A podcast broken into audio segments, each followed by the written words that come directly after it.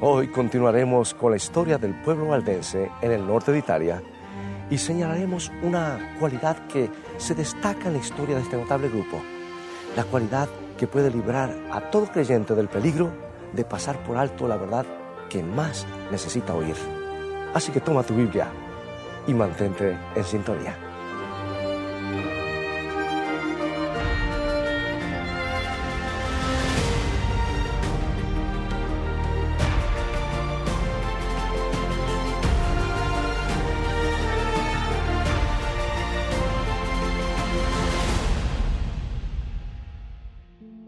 Hoy día los valdenses suman unos 30.000 creyentes en todo el mundo.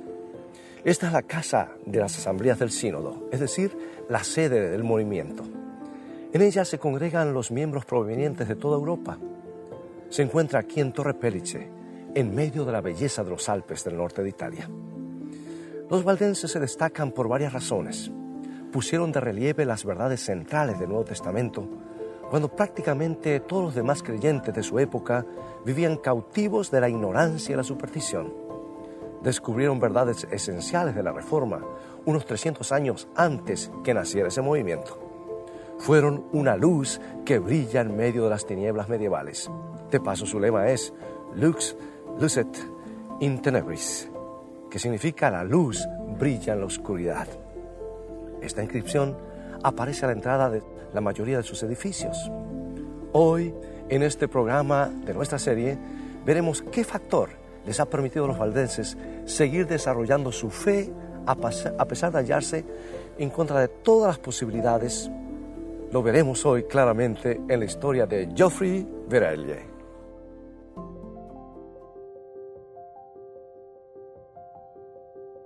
Cuando Geoffrey era un joven sacerdote en los valles que albergan a los valdenses, ministraba a la gente de esta aldea y era pastor de esta misma iglesia. El padre de Geoffrey, el capitán Varaelie, se distinguió durante la cruzada que el Papa Inocencio VIII organizó contra los valdenses en 1487. Fue uno de los comandantes de las tropas que combatieron aquí contra los herejes. El capitán daba por sentado que actuaba en defensa de la fe verdadera. Su hijo Geoffrey se convirtió en un joven brillante que en 1522 comenzó su preparación para el sacerdocio. Pronto llegó a dominar la teología y resultó ser elocuente en el púlpito. Los funcionarios de la iglesia creían que Geoffrey podría serles útil en sus esfuerzos por contrarrestar la reforma protestante que comenzaba a sacudir Europa. Por lo tanto, Geoffrey fue elegido para una misión especial junto con otros doce sacerdotes se dedicarían a visitar las principales ciudades de Italia y a restaurar la fe en la Iglesia de Roma y sus doctrinas. Así que los doce misioneros comenzaron a estudiar las creencias de los reformadores principales y los argumentos bíblicos que se usaban para respaldarlas. Eventualmente, Geoffrey y sus amigos tuvieron que admitir que los reformadores sostenían ciertas ideas muy sólidas. De hecho, Cuanto más estudiaban, con mayor claridad comenzaron a ver las doctrinas cristianas desde una perspectiva diferente. Los sacerdotes siguieron predicando de ciudad en ciudad y llamando a la gente a volver a la verdadera iglesia, pero ahora se encontraron abogando por una fe que no era exactamente la que la iglesia había establecido. A oído de sus patrocinadores en Roma, comenzaron a filtrarse informes según los cuales estos sacerdotes se habían infectado con la herejía. Parecían estar defendiendo creencias que habían sido enviadas a combatir. Los funcionarios de la iglesia, indignados, los arrojaron en la cárcel. Geoffrey Vereille fue sentenciado a cinco años y durante su reclusión, Geoffrey siguió estudiando y sus convicciones se arraigaron aún más. Llegó a creer que la iglesia que amaba la iglesia que su padre sirvió, la iglesia que él mismo ansiaba servir, había perdido el rumbo en su interpretación del Nuevo Testamento. Pero Geoffrey no llegó al punto de darse por vencido y abandonar la iglesia. Todavía esperaba que la tradición pudiera ser puesta en línea con lo que dice la Biblia. Por su parte, los funcionarios eclesiásticos todavía esperaban que el joven y brillante sacerdote pudiera ser persuadido a trabajar en favor de Roma y con ese propósito le dieron un trabajo en Francia. Le asignaron el puesto de asistente del representante papal en la corte del rey. Francia, sin embargo, puso a Geoffrey en contacto con una cantidad todavía mayor de ideas relativas a la reforma. Y luego le llegó allí la noticia de una masacre valdense en Provenza. El pobre Geoffrey sentía el corazón desgarrado. La iglesia que él siempre había querido exaltar parecía ahora estar empapada con la sangre de sinceros creyentes. Geoffrey debió tomar, debió tomar una decisión. La tarea le resultó sumamente difícil. Había invertido tanto en su llamado al sacerdocio.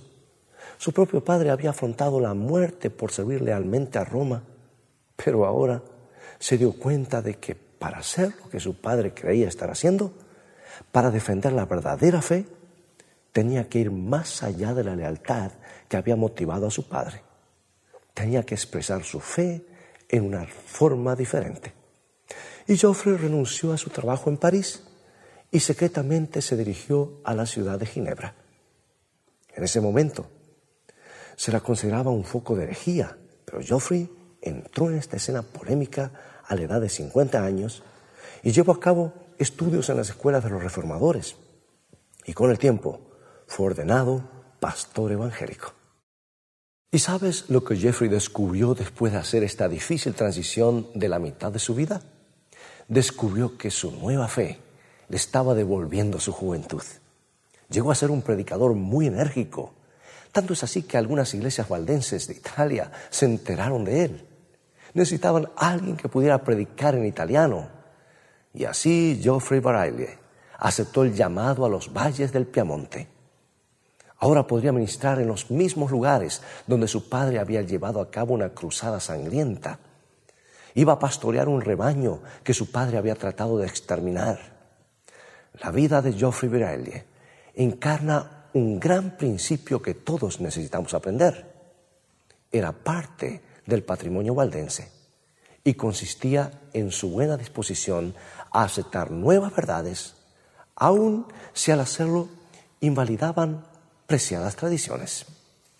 Los valdenses se dieron cuenta de que a veces tenemos que avanzar más allá del nivel que alcanzaron nuestros padres. Y esa fue sin duda la contribución medular del pueblo valdense. Todo comenzó con Pedro Baldo allá por el año 1175, cuando las palabras de Cristo despertaron su conciencia y lo llevaron a estudiar el Nuevo Testamento por sí mismo. Sintió la necesidad de superar las actitudes convencionales de su tiempo. Y el proceso continuó con el grupo que Baldo organizó, los pobres de León. Los integrantes comenzaron a predicar el Evangelio del Nuevo Testamento. Al principio eh, quisieron aprovechar la tradición de sus padres espirituales. Fueron pues a Roma en busca de aprobación papal para su misión. Y cuando los funcionarios locales de la iglesia les negaron el permiso para predicar, trataron de defender su caso. Pero al ver que la iglesia se negaba a ceder, tuvieron que avanzar más allá de sus fronteras medievales. El Evangelio de Cristo no podía permanecer encadenado al latín, así que continuaron avanzando contra la marea. Los valdenses vieron claramente que en la Biblia no se menciona el purgatorio, pero que en ella se habla mucho acerca del don de la vida eterna en Cristo Jesús. No se limitaron a superar eh, sus tradiciones más preciadas, sino que se remontaron muy por encima de todo el sistema de penitencias e indulgencias. Los valdenses vieron claramente que la Biblia presenta a Jesucristo como el único mediador entre Dios y los seres humanos. Al creer y obedecer la nueva luz, progresaron a un nivel muy superior al que les permitían ocupar las los populares pero erróneas tradiciones, como las oraciones a los santos y la bienaventurada Virgen. Los valdenses siguieron aceptando nuevas verdades, incluso cuando esas verdades chocaban con, con sus apreciadas tradiciones, sentían que debían avanzar más allá de sus padres. El libro que los valdenses estudiaban con diligencia en capillas como esta tiene mucho que decir en cuanto a la mejor manera de progresar en nuestra comprensión de la verdad. Por ejemplo, en primer lugar, la Biblia nos dice cómo deberá ser la iglesia. Esta es la imagen de la casa de Dios, que Pablo proveyó para un joven pastor llamado Timoteo. En primera, la primera carta de Timoteo, capítulo 3, versículo 15, y dice así, la iglesia del Dios viviente, columna y baluarte de la verdad. Aquí lo tenemos. Una de las funciones importantes de la iglesia es ser soporte y defensa de la verdad de Dios. Pero ¿cómo cumple esta función? ¿Encerrando la verdad tras un muro? El Nuevo Testamento nos muestra una manera muy distinta. Escuchemos nuevamente lo que dice el apóstol, esta vez escribiendo a los colosenses, en el primer capítulo, versículos 9 y 10.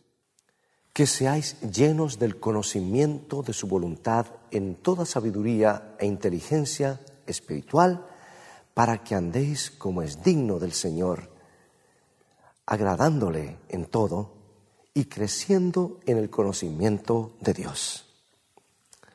Sí, Pablo ruega que los creyentes aumenten su conocimiento de Dios y crezcan en él.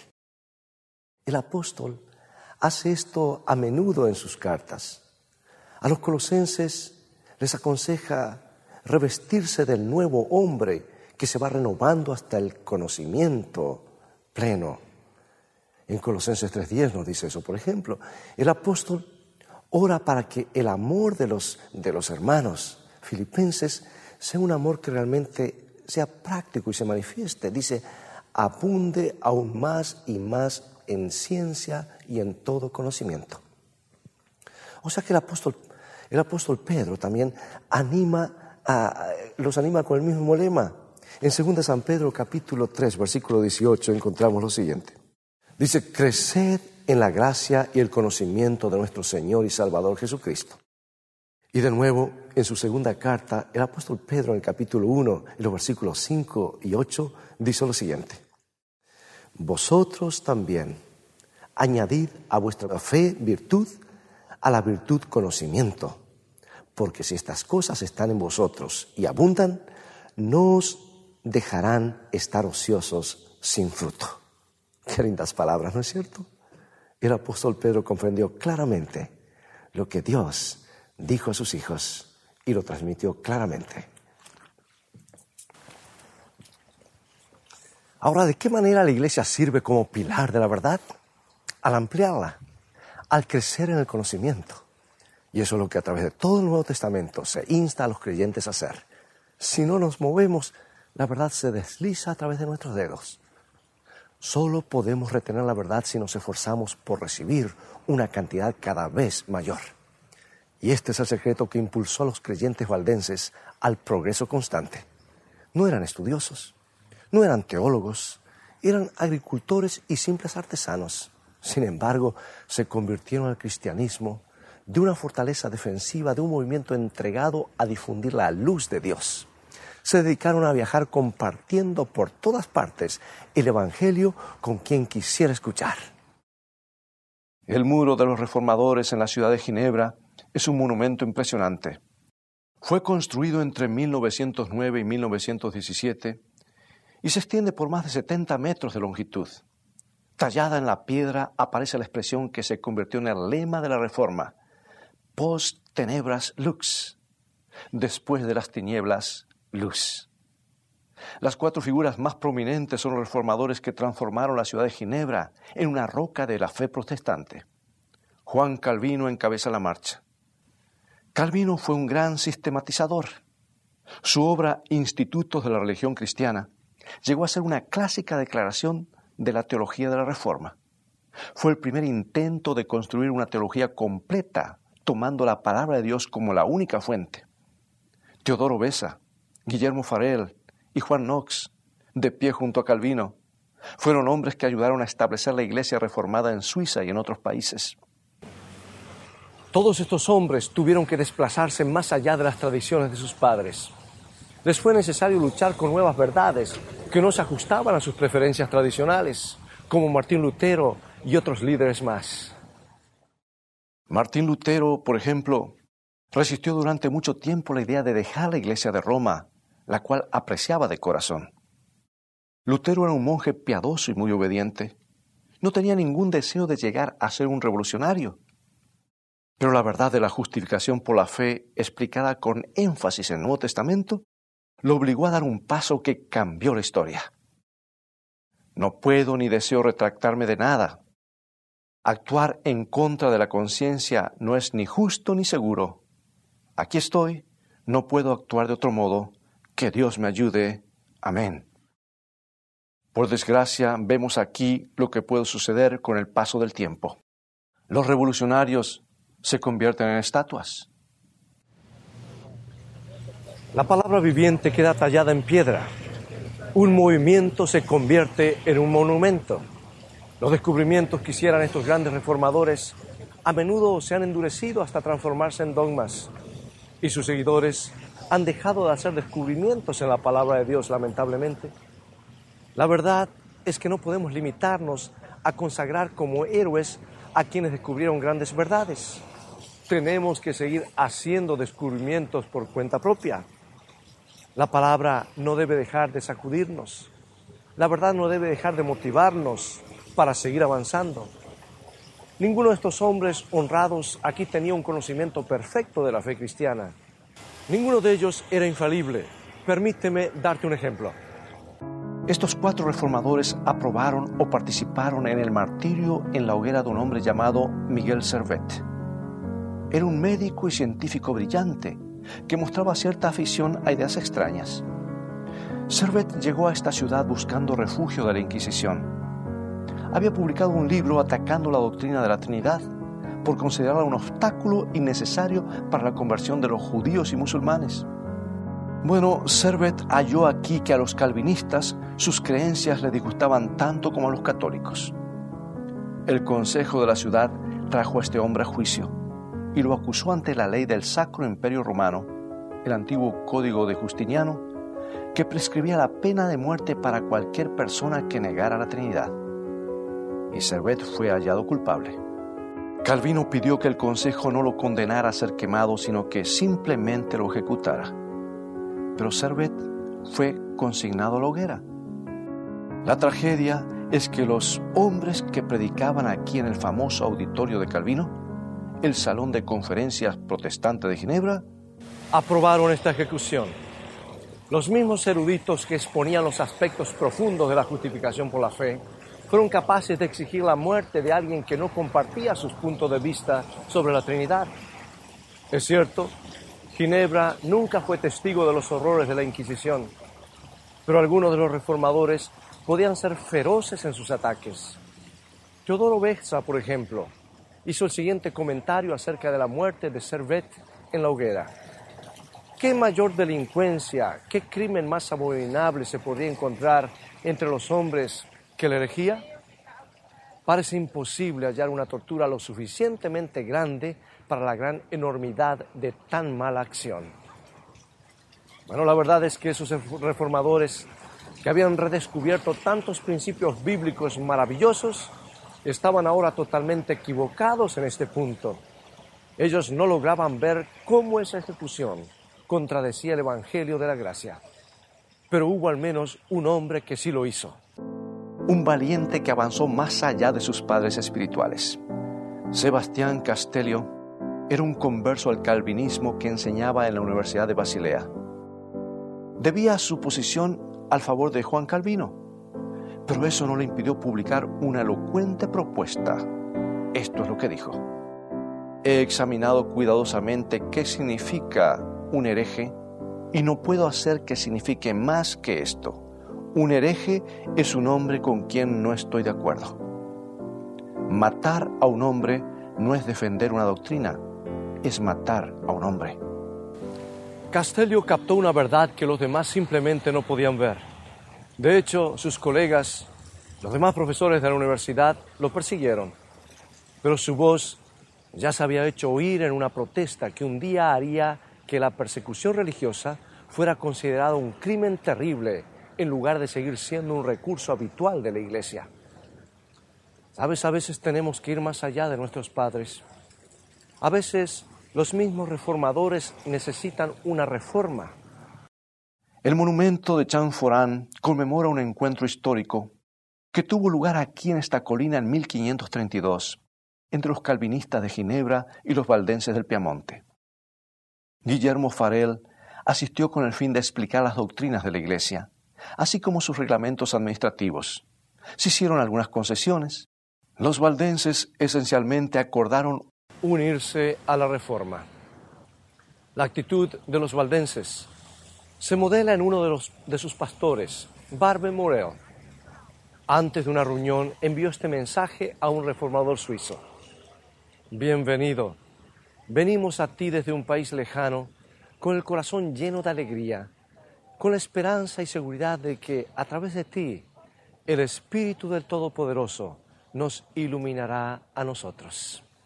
Sabes, me parece admirable esta actitud humilde y dispuesta a aprender.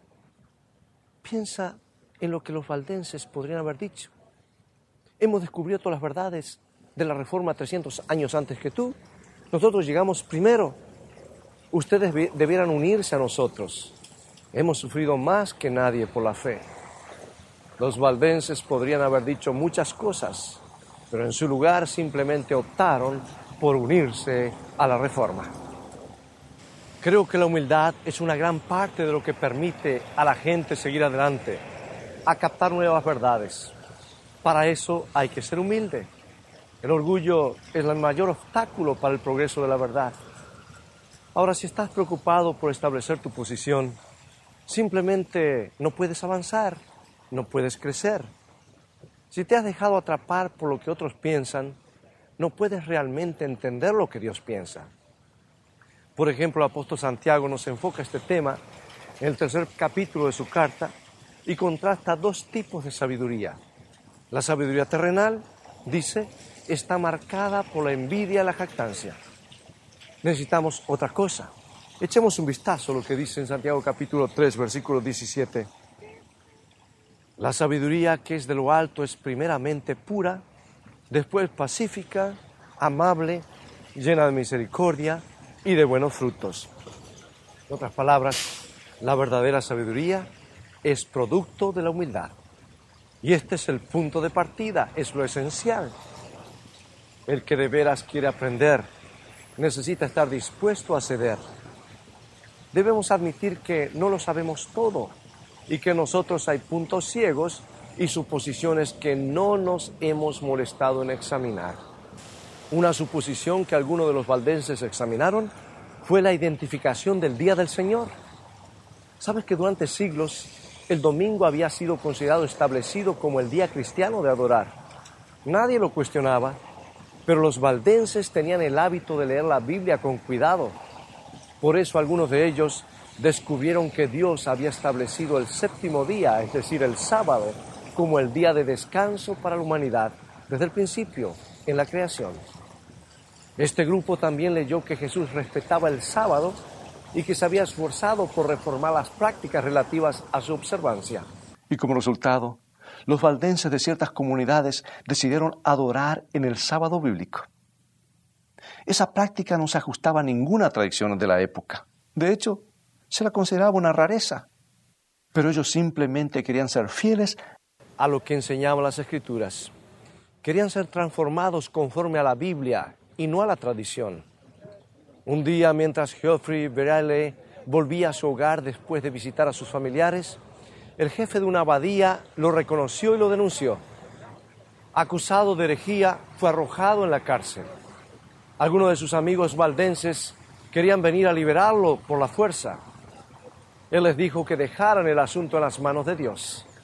Las autoridades trajeron a Geoffrey aquí a Torino, la capital de Saboya. Fue interrogado extensamente, pero se defendió con elocuencia, demostrando que comprendía a fondo la base de sus creencias.